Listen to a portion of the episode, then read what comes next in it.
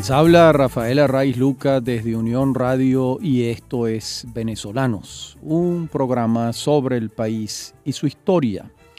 Y hoy vamos a dedicarle el programa a cuatro venezolanos que no nacieron en Venezuela. Me refiero a el doctor Fernando Servigón, que nació en España, en Valencia. Me refiero al doctor Pedro Cunil Grau, que nació en Santiago de Chile. Y me refiero al doctor Rafael López Pedraza, que nació en Santa Clara, Cuba y me refiero a la escritora Mari Ferrero, que nació en La Plata, Argentina. De ellos cuatro vamos a hablar a lo largo de este programa sobre sus aportes a la venezolanidad, sobre la obra que hicieron en Venezuela. Y comencemos por señalar que quien penetre en el laberinto de la venezolanidad hallará que la contribución de los extranjeros que se han quedado para siempre entre nosotros es, en muchos casos, ingente, titánica, obra fundacional, obra pionera. Muchas de las obras primeras con las que comienza una rama del saber en Venezuela han sido fruto del tesón fervoroso de algún venezolano nacido en otras tierras. Esto es muy importante recordarlo. Y en el caso de España han sido muchos de sus hijos los que han adoptado la nacionalidad venezolana y han hecho de nuestro país el campo exclusivo de sus afanes profesionales y laborales.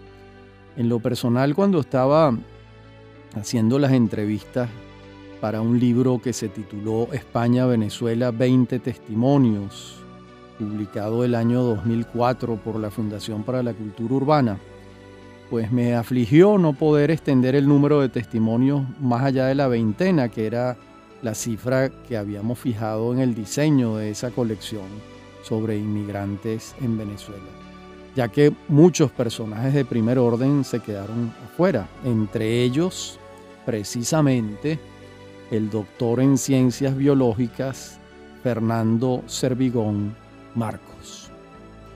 Nacido en Valencia, España, en 1930, y llega a Venezuela a principios de la década de los años 60, y no dejó de trabajar ni un segundo, aportando a la nación venezolana una de las obras fundamentales de la ictiología marina venezolana.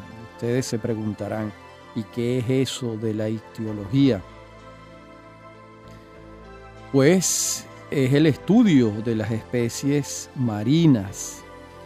Y este hombre naturalmente discreto, Servigón Marcos, investigó, documentó, descubrió en algunos casos y escribió, por supuesto, sobre las especies marinas venezolanas. E incluso a partir de 1981 fundó en Margarita el Museo del Mar. Fernando Servigón es el fundador del Museo del Mar en Margarita. Y esta conmovedora institución que cualquiera puede visitar en la isla es fruto del fervor de don Fernando Servigón. Y acabo de decir don Fernando porque se incorporó, fue elegido para incorporarse como individuo de número de la Academia de Ciencias Físicas, Naturales y Matemáticas en el año 2002. Allí ingresó con todos los méritos habidos y por haber el doctor Servigón Marcos. Y en lo personal yo casi no recuerdo cuándo cayó entre mis manos un primer libro del doctor Servigón, de los muchos que escribió y publicó pero son varios de sus libros los que me asisten en mis investigaciones venezolanistas. Y hay una anécdota interesante que puedo referirles que lo retrata de cuerpo entero. En una oportunidad yo estaba haciendo un libro con un fotógrafo submarino caraqueño y él me refirió una anécdota que involucraba plenamente al doctor Servigón. Este buzo estaba en los islotes de los frailes Para que los ubiquen, son esos islotes que quedan justo enfrente de Playa del Agua o Playa El Tirano o Guacuco. Siempre se ven desde esa costa. Y estaba él buceando allí y alumbró unas rocas y retrató un pez mínimo que no había visto antes. Y eso era un caso extraño porque este amigo fotógrafo submarino para ese entonces tenía 20 años fotografiando peces en las costas de Venezuela. Y la imagen de aquel pez diminuto lo dejó inquieto. Y al salir del agua le llevó la foto al maestro Servigón, que estaba en el museo, en su sitio de trabajo. Y Servigón se emocionó y le sugirió que trajera un ejemplar. Mi amigo regresó al día siguiente, se sumergió y capturó un pececito. Se lo llevó a Servigón y certificó que era una especie nueva para la ciencia. Por eso le pidió que trajera los tres ejemplares reglamentarios para que la comunidad científica mundial lo registrara como tal. ¿Y qué hizo Servigón? Le colocó a ese pez nuevo para la ciencia el nombre de mi amigo, que fue el descubridor. No colocó su nombre, sino el nombre de mi amigo, que fue el descubridor. Y cuando me refirió a esta anécdota, confirmé lo que los libros de Servigón me indicaban, pues su humildad y el respeto típico de un hombre verdaderamente importante, como era el doctor Fernando Servigón. Y luego, en avatares académicos, compartí mesa de trabajo con él, y también me llevé la estupenda sorpresa de conversar con un lector de milla larga, con acendradas lecturas sobre literatura hispanoamericana y con un humor de voz baja típico, típico de los hombres que están acostumbrados a trabajar en ámbitos silenciosos, en bibliotecas, en laboratorios, etc. Esa humildad del doctor mm, Servigón pues certificaba eh, también certificaba lo que la anécdota del fotógrafo submarino había revelado para mí. Y no deja de ser eh, triste que estos personajes como Fernando Servigón, los venezolanos casi no sepan quién es. Y bueno, muchos de ellos que pasean por Margarita y van al Museo del Mar ignoran que él fue el creador de, ese, de esa institución y que ha sido uno de los más grandes ictiólogos marinos que ha habido en Venezuela. Tanto es así que la Academia de Ciencias Físicas, Naturales y Matemáticas lo elige como individuo de número en el año 2002. Y me detengo a comentar un libro de él precioso que se titula Araya, Naturaleza y Cultura, publicado por la Fundación Polar. Allí hay una investigación geográfica, natural y antropológica, en la que la lupa generosa de Servigón va posándose con esmero sobre todos los relieves del espacio peninsular, de la península de Araya. Y allí hay un matrimonio, digamos que perfecto, entre la investigación científica y la humanística, dándose la mano en una escritura precisa que además revela una escritura literaria, un cuidado del lenguaje. Es algo más allá que un informe científico. Hay una voluntad de escritura literaria en todas las obras de Servigón. Y en este caso es como si el espíritu y la materia se dieran la mano o como si uno pudiese dibujarse sin el influjo del otro y viceversa. Y para muchos el horizonte marino es resonancia interior. Y para el doctor Servigón sigue siendo un enigma a desentrañar. Por más que sea que fue uno de los hombres que más conoció el horizonte marino venezolano. Buena parte de su vida a partir de los años 60 en Venezuela se consume entre la isla de Margarita, entre Araya, Cumaná, la amistad con muchísimas eh, comunidades de pescadores que querían mucho al doctor Servigón y él en su trabajo, en un trabajo para el que la vida le dio tiempo, porque nació en 1930 en Valencia, España, y va a morir en Caracas en el año 2017. De modo que murió eh, muy cerca de los 88 años, si acaso no los cumplió, es probable.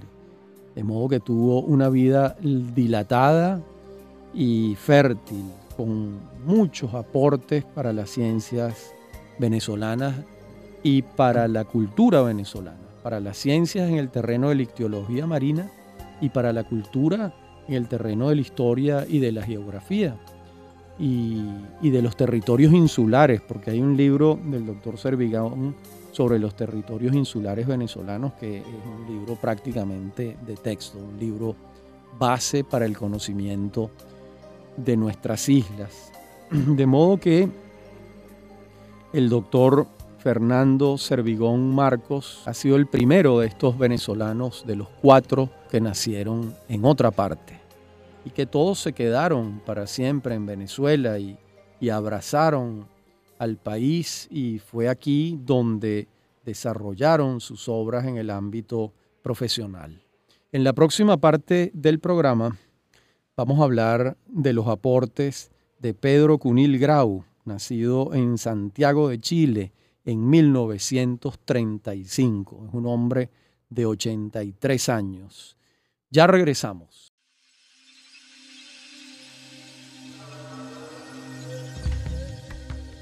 Les decía en la parte anterior del programa que hablaríamos en esta de la obra en Venezuela de Pedro Cunil Grau, nacido en Santiago de Chile en 1935.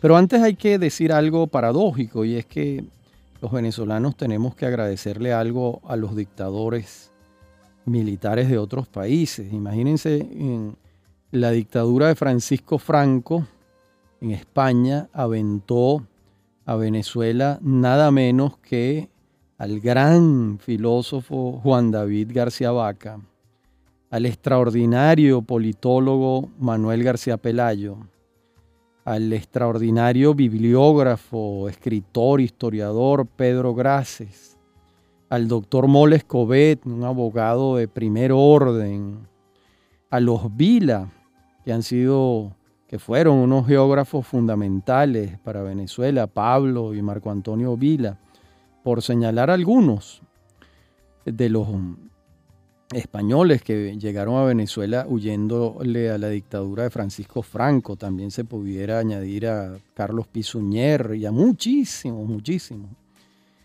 Y el otro dictador es Augusto Pinochet, que nos mandó a Venezuela sin proponérselo a Pedro Cunil Grau, que va a llegar, nosotros estimamos que después eh, de la caída de Allende, ha debido ser en el año 74, porque encontramos al profesor Cunil dando clases en la Universidad Central de Venezuela en 1976. De modo que ha debido llegar eh, un año o dos años antes como, como mucho. En todo caso, el motivo fue eh, la dictadura militar de Augusto Pinochet en Chile. Y han sido tantas las obras del doctor Cunil en Venezuela que enumerarlas a todas va a ser imposible. Voy a referirme particularmente a esta edición que además es bellísima, que se titula Geohistoria de la Sensibilidad en Venezuela. Es un libro del año 2007, una obra diseñada nada menos por Álvaro Sotillo e impresa en Ex Libris, una de las mejores imprentas que ha habido en Venezuela en toda su historia, dirigida por Javier Aispurua, uno de los grandes impresores venezolanos de todos los tiempos.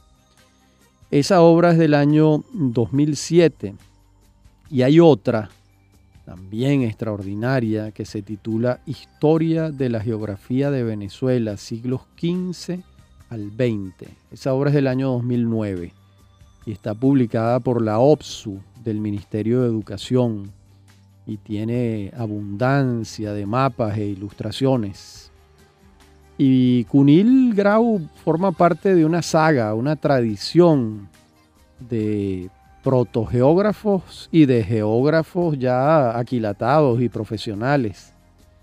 Entre, en esa lista, en esa tradición se incluyen eh, los sacerdotes jesuitas Gilig y Gumilla, por supuesto el barón de Humboldt, por supuesto el coronel de ingenieros Agustín Codasti, también Alfredo Jan, Eduardo Röll, Pablo y Marco Aurelio Vila, Francisco Tamayo, Pascual Venegas Filardo, Leví Marrero, y bueno, esos son algunos de los que podemos mencionar eh, en esta bellísima tradición de protogeógrafos y geógrafos propiamente profesionales que ha habido en Venezuela y que han levantado el mapa físico de nuestro territorio.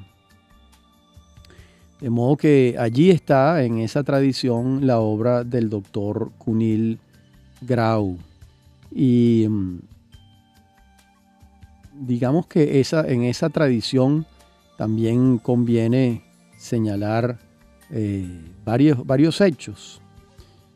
Por ejemplo, el estudio minucioso de documentos centrales para los estudios geográficos, comenzando por las misivas del almirante Colón, lo que da pie al recorrido asombroso que Cunil efectúa desde 1498 hasta nuestros días.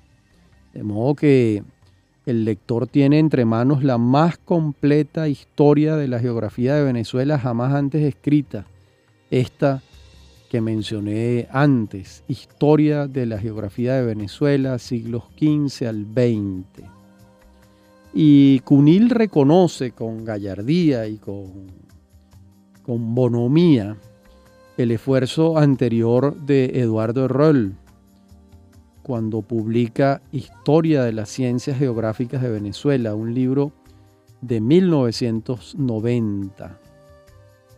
Pero claro, esta obra de Eduardo Roll culmina en 1948. Y la verdad es que el nivel de detalle y precisión que un académico de larga trayectoria y solvencia como Cunil alcanza es obra de nuestro tiempo, cuando ya la geografía ha avanzado muchísimo desde el punto de vista profesional. Sin embargo, eh, Cunil reconoce ese extraordinario antecedente en el libro de Eduardo Roll. Y recorrer esta obra de Cunil es ver a través de los ojos de Colón, de los viajeros que vinieron después, de los misioneros, por supuesto, de las expediciones militares, también de los aventureros, hasta llegar a estos primeros geógrafos profesionales. Y en el recorrido vamos a detenernos en el tema de los límites territoriales, en el tema espinoso de los diferendos, así como en las primeras aproximaciones modernas a sectores de nuestra geografía. La resonancia de esta investigación naturalmente excede los límites de la geografía nacional para adentrarse en los bosques de la antropología y la historia. Esta es una de las maravillas que tiene la investigación de Cunil, que no se queda solo en su área profesional que es la geografía, sino que abre la puerta de otras, como la antropología y la historia, como ya señalé, haciendo de estos trabajos unos trabajos multidisciplinarios, híbridos, y, además fascinantes de leer. Y además Cunil combina la pupila del viajero que ve, cata y sigue con aquella del que se queda y desarrolla un trabajo diario de campo, de escritorio, que finalmente alcanza unos resultados con una data científica más decantada, más sólida. Pero no desdeña, por supuesto, el trabajo del que se acerca a ver los hechos, pero también es necesario el que se sienta en el laboratorio o en el escritorio a decantarlo. Las dos cosas las hace Cunil. Y sirvan estas palabras de reconocimiento a la obra venezolana del doctor Cunil Grau, eh, de enorme utilidad e importancia para los estudios geohistóricos venezolanos. Y sospecho que mucha gente que me está escuchando es probable que por primera vez haya escuchado el nombre y los dos apellidos de Pedro Cunil Grau, eh, pero les aseguro que es mucho lo que los venezolanos le debemos en el terreno de la geohistoria con sus investigaciones. Amén de los muchos años que pasó dando clases en la Universidad Central de Venezuela, donde muchos de sus alumnos conservan el mejor de los recuerdos. El doctor Cunil ya está en una avanzada edad, unos 83 años, pero sigue trabajando, sigue empeñado, jubilado por supuesto de la Universidad Central, ya no en tareas de docencia diaria, pero sí eh, en sus tareas de investigación que continúa adelante. Sirvan pues estas palabras para darle gracias al profesor Cunil por allanar el camino de la comprensión de nuestra geografía. Y ahora vamos a abrir la puerta de una mujer, Mari Ferrero, a quien conocimos mucho y quien nació en la Argentina y llegó a Venezuela y desarrolló toda su vida aquí hasta que murió acá entre nosotros. Pero esto lo vamos a desarrollar plenamente en la próxima parte del programa. En esta adelantemos que el motivo por el que Mari Ferrero llega a Venezuela es porque estando el gran novelista venezolano Adriano González León, autor de País Portátil, estando Adriano como agregado cultural de la Embajada de Venezuela en Buenos Aires, en la Argentina, conoció a Mari, se enamoraron, se casaron y cuando Adriano cesó en sus labores de agregado cultural en, Buenos Aires, regresó a Caracas con Mari Ferrero. Y Mari Ferrero a partir de entonces hizo de Venezuela su propio país. Y aquí tuvo sus hijos y aquí desarrolló su vida y su obra. En la próxima parte del programa nos referiremos con detalle a Mari Ferrero. Ya regresamos. En la parte anterior del programa les advertí que en esta hablaríamos de Mari Ferrero. Y Mari Ferrero forma parte de esa tradición venezolana de mujeres que han hecho mucho en el mundo cultural. En el siglo XIX encontramos la labor insólita a favor de las artes de la poeta Polita de Lima en la ciudad de Coro. Y también encontramos pues la dimensión internacional de Teresa Carreño con pues esa danza prodigiosa de sus dedos sobre el teclado y la consagración planetaria de Teresa Carreño.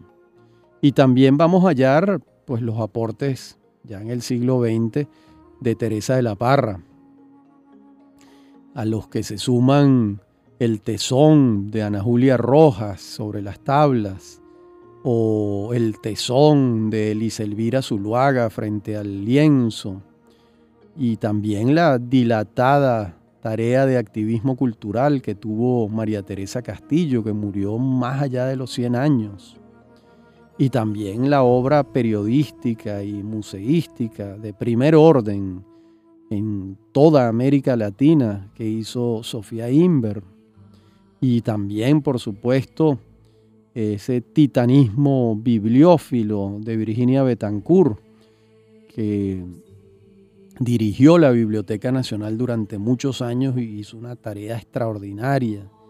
Y a esa tradición de mujeres fértiles para el país, se suma el trabajo editorial que hizo Mari Ferrero. Como les decía antes, llegó a Venezuela siendo una muchacha recién casada con Adriano González León. Y ahí, aquí ya comenzó a participar en las aventuras juveniles de la generación de los años 60 y fue factor principal de los grupos Sardio y El Techo de la Ballena. En aquellos tiempos en que el surrealismo vernáculo se daba la mano con las utopías de la lucha armada, y luego ya en tiempos de pacificación ingresó a trabajar a Monteávil Editores. Eso fue durante el primer gobierno de Rafael Caldera y contribuyó a concebir una de las colecciones fundamentales de esta casa editora, esa colección que ha estado destinada a los clásicos venezolanos, la colección El Dorado. Y en los tiempos de la República del Este, pues sus brazos y su alma se entregaron a la revista del grupo, aquella que se cocinaba en el famoso Triángulo de las Bermudas, que era como se llamaba en Sabana Grande el triángulo que formaban tres restaurantes donde ocurrían las peripecias culturales y bohemias de la República del Este, presidida por lo general por ese poeta y, personaje fuera de serie que fue Caupolicán Ovalles. En lo personal, yo conocí a Mari Ferrero estando yo en el ejercicio de la presidencia de Monteávila Editores en 1989 y ella formaba parte de la junta directiva de la empresa en representación de la, de la Confederación de Trabajadores de Venezuela, de la CTV. Y desde entonces hicimos una buena llave para todo aquello que significara el rescate y relanzamiento de Monteávila Editores como en efecto lo hicimos. Y ella me ayudó mucho en la internacionalización del sello editorial. Fuimos año a año recuperando el prestigio perdido y nos empeñamos en asistir a la Feria del Libro de Frankfurt. Había que explicarles a los colegas editores que aquella casa editora legendaria en los años 60 no había desaparecido y que tampoco estaba de vacaciones, sino que renacía de sus cenizas con nuevos ímpetus. Y eso fue lo que hicimos.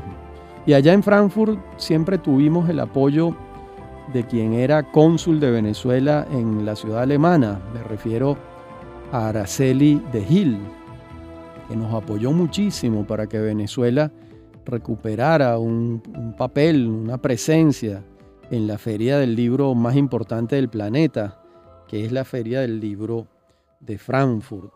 Las dimensiones de esa feria son tales que para mí sería difícil explicar el tamaño de la feria, pero puede ser algo así como 20 o 40 veces el poliedro de Caracas, para que ustedes se imaginen el tamaño de lo que significa esa feria donde se reúnen todas las editoriales del mundo. Y de aquellas incursiones en la feria, surgió la idea de hacer una feria internacional del libro en Caracas. Y nadie mejor que Mari Ferrero, que me había acompañado en varios periplos libreros para adelantar aquella tarea. Entonces el, el Estado venezolano, entonces era ministro José Antonio Abreu, creó una empresa para tal fin, que fue Funda Libro. Estamos hablando ya del segundo gobierno de Carlos Andrés Pérez y la gerente general de esa empresa que iba a organizar la Feria del Libro de Caracas fue Mari Ferrero. Y en la presidencia estuvo el profesor Gustavo Luis Carrera. Luego Fundalibro se transformó en el CENAL, Centro Nacional del Libro, y desde allí también continuó Mari organizando la Feria de Caracas y coordinando la participación de Venezuela en el mecanismo más eficaz de promoción del libro y de la literatura nacional. Me refiero a el circuito de las ferias internacionales. A Mari la ayudaba muchísimo en esta tarea la incansable Elisa Maggi y fue haciéndose su espacio, la feria y cumpliendo sus cometidos desde aquella primera feria que organizamos en el Teatro Teresa Carreño el año 1991, hasta los tiempos en que Mari estuvo en la gerencia general del El Senal. Pero su amor por la escritura también le llevó a desempeñarse como escritora y como editora. Y ofreció a los lectores mucho de su entusiasmo por las vidas intensas de mujeres universales. Y durante años colaboró con artículos en la prensa nacional. Y hace algunos años, la editorial Alfa, que entonces se llamaba Alfadil Editores, publicó una colección de temas de actualidad política. Y esa colección estaba coordinada, editada por Mari Ferrero. De modo que ese entusiasmo por los libros eh, por parte de Mari tuvo expresión tanto editorial como en las ferias que ella eh, decididamente eh, contribuyó a organizar. Y yo recuerdo que cuando ella estaba ya un poco enferma, un amigo me dijo que lo que tenía ya era terminal y la llamé por teléfono y sostuvimos una conversación larga, llena de, entusiasmo y a mí su voz no me parecía que era la de una persona que había sido operada recientemente, era la, voz de siempre.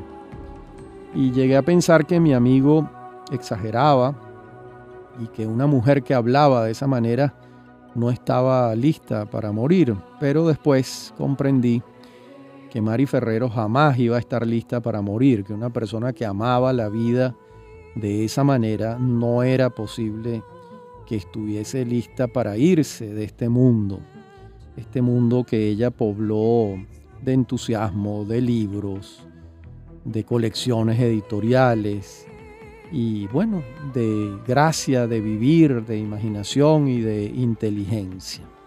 Ese paso por la vida de Mari Ferrero fue fértil, habiendo nacido en La Plata, Argentina, murió aquí en Caracas pero su, lo esencial de su vida estuvo aquí en Venezuela.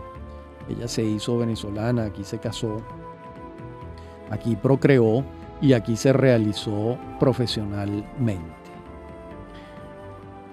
El último de estos cuatro venezolanos que nacieron en otros ámbitos va a ser el gran psicoanalista, psicoterapeuta, como también se les dice, Rafael López Pedraza, un hombre que nació en Santa Clara, en Cuba, el año 1920 y que murió en Caracas en el año 2011, cuando tenía 91 años. Y es muy interesante porque la obra de López Pedraza va a ser eclosión en los últimos años de su vida. Me refiero a la obra escrita, porque la obra profesional de López Pedraza, imagínense, comenzó en los años 60, cuando él regresó a Venezuela, doctorado por el Instituto Jung en Zurich y comenzó su ejercicio profesional en Caracas. Y también formó parte de su obra en los muchos años que sostuvo en la Escuela de Letras de la Universidad Central de Venezuela su cátedra, a la que no solo acudían los alumnos, sino un contingente de oyentes que no llevaban cursos formales, pero que entraban a oír hablar al sabio Rafael López Pedraza. La última parte del programa hablaremos en detalle de una obra de él que particularmente me gusta, que se titula Emociones, una lista. De ella hablaremos y de otros aspectos de la vida de Rafael López Pedraza. Ya regresamos.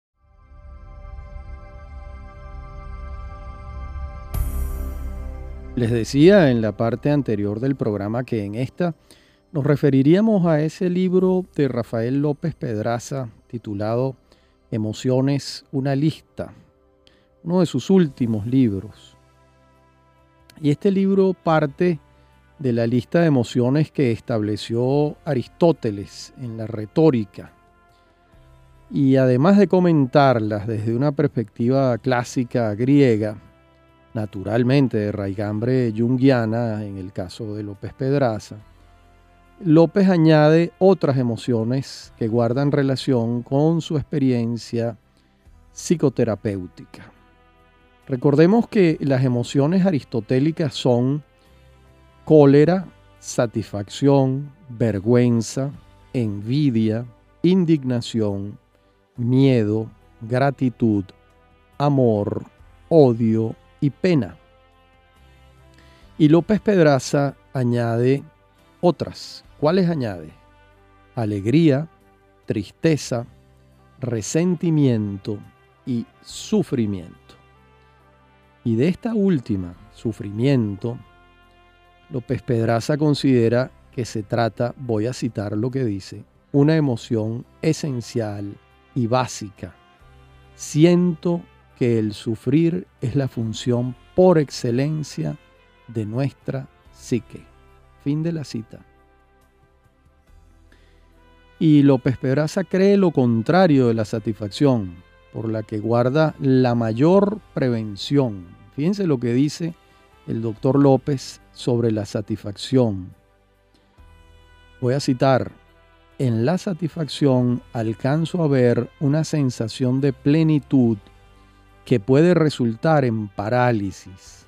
Y en lo que a mí se refiere, me horroriza pensar que algún día llegará, llegaré a estar satisfecho de mí mismo. Pues tal cosa me está diciendo que me faltaría lo que para mí es lo más preciado en el vivir, el constante movimiento psíquico que nos acompaña hasta la muerte. Bueno, imagínense. Por cierto que, mm, como les dije antes, el doctor López nació en 1920 y con excepción de sus libros Hermes y sus hijos, que es de 1980, y Ansiedad Cultural, que es de 1987, la mayor parte de su obra se publica a partir de sus 80 años. Esto es interesante para quienes sienten que están viejos y, que ya no pueden. Eh, el doctor López Pedraza comenzó a publicar el grueso de su obra a partir de los 80 años y murió a los 91. Publicó en esos 11 años casi un libro al año. De modo que, bueno, no solo el, caso de López es un ejemplo, el de Saramago también. Saramago publica sus primeros libros después de los 60 años y hasta tiempo de ganarse el premio Nobel tuvo. Pero claro, tanto el de Saramago como el caso de Rafael López Pedraza son casos excepcionales. Y en las reflexiones finales del libro confiesa que la compasión me interesa sobremanera. Y López Pedraza va a distinguir entre la compasión y la lástima. Y afirma algo extraordinario. Dice que sin la compasión no puede haber psicoterapia. Esto es importante, escúchenlo. Sin la compasión no puede haber psicoterapia.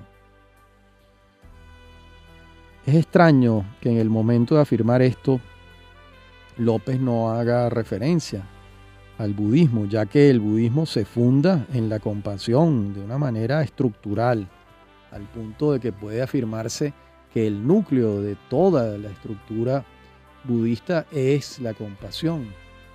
Bueno, en todo caso yo señalo la coincidencia con mucha alegría entre López Pedraza y el budismo y voy a citarles otro párrafo donde todavía explica más el doctor López lo que significa la compasión para él. Afirma, para mí compasión significa estar y conectarse psíquicamente con la emoción de otro, en este caso del paciente. Y esto es lo único que hace posible la simetría como fundamento esencial de la psicoterapia. Mi concepción es que la psicoterapia, si es asimétrica, sencillamente no es psicoterapia. Bueno, hasta aquí la cita de Rafael López Pedraza. Y huelga decir que su obra es esclarecedora en muchísimos sentidos. Y como suele suceder con los trabajos de significación, pues va más allá de las fronteras nacionales.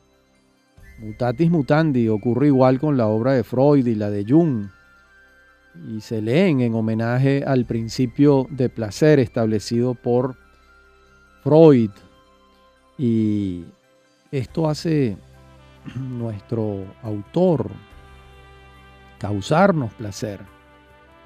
Y se hace necesaria una revisión de toda la obra de López Pedraza, ya que es sin la menor duda de la mayor importancia entre las que se han escrito entre nosotros en Venezuela y además imanta el pensamiento en toda su magnitud y extensión, sobrepasando propiamente el ámbito de la psicoterapia. Leer a López Pedraza es ir más allá del ámbito psicoterapéutico y entrar en el pensamiento y en las observaciones de un hombre que durante muchos, muchísimos años tuvo muchos pacientes diarios y todo lo que tenga que decirnos del ser humano es de la mayor importancia.